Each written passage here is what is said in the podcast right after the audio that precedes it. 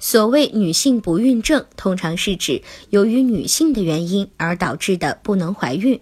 一般情况下，夫妻同居两年以上，并且没有采取任何避孕措施却未能怀孕者，则称为不孕症。也有些不孕症是因为男方的原因所导致的，例如性功能障碍、精液异常等情况。但是，大多数的不孕症仍然是以女方因素为主。那么，造成不孕的原因有哪些呢？一、宫颈因素。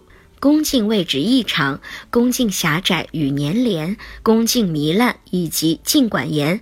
炎症时，吞噬细胞可吞噬精子，炎性细胞蜕变物的细胞病毒会对精子造成杀伤。而且，炎症时的脓性分泌还可以改善宫颈粘液的性状，阻碍精子的通过。二、免疫因素，血清、宫颈粘液、卵泡液中抗精子抗体的存在，从而影响受孕。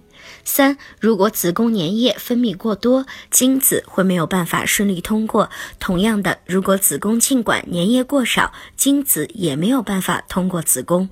如果您在备孕、怀孕到分娩的过程中遇到任何问题，欢迎通过十月呵护微信公众账号告诉我们，这里会有三甲医院妇产科医生为您解答。十月呵护，期待与您下期见面。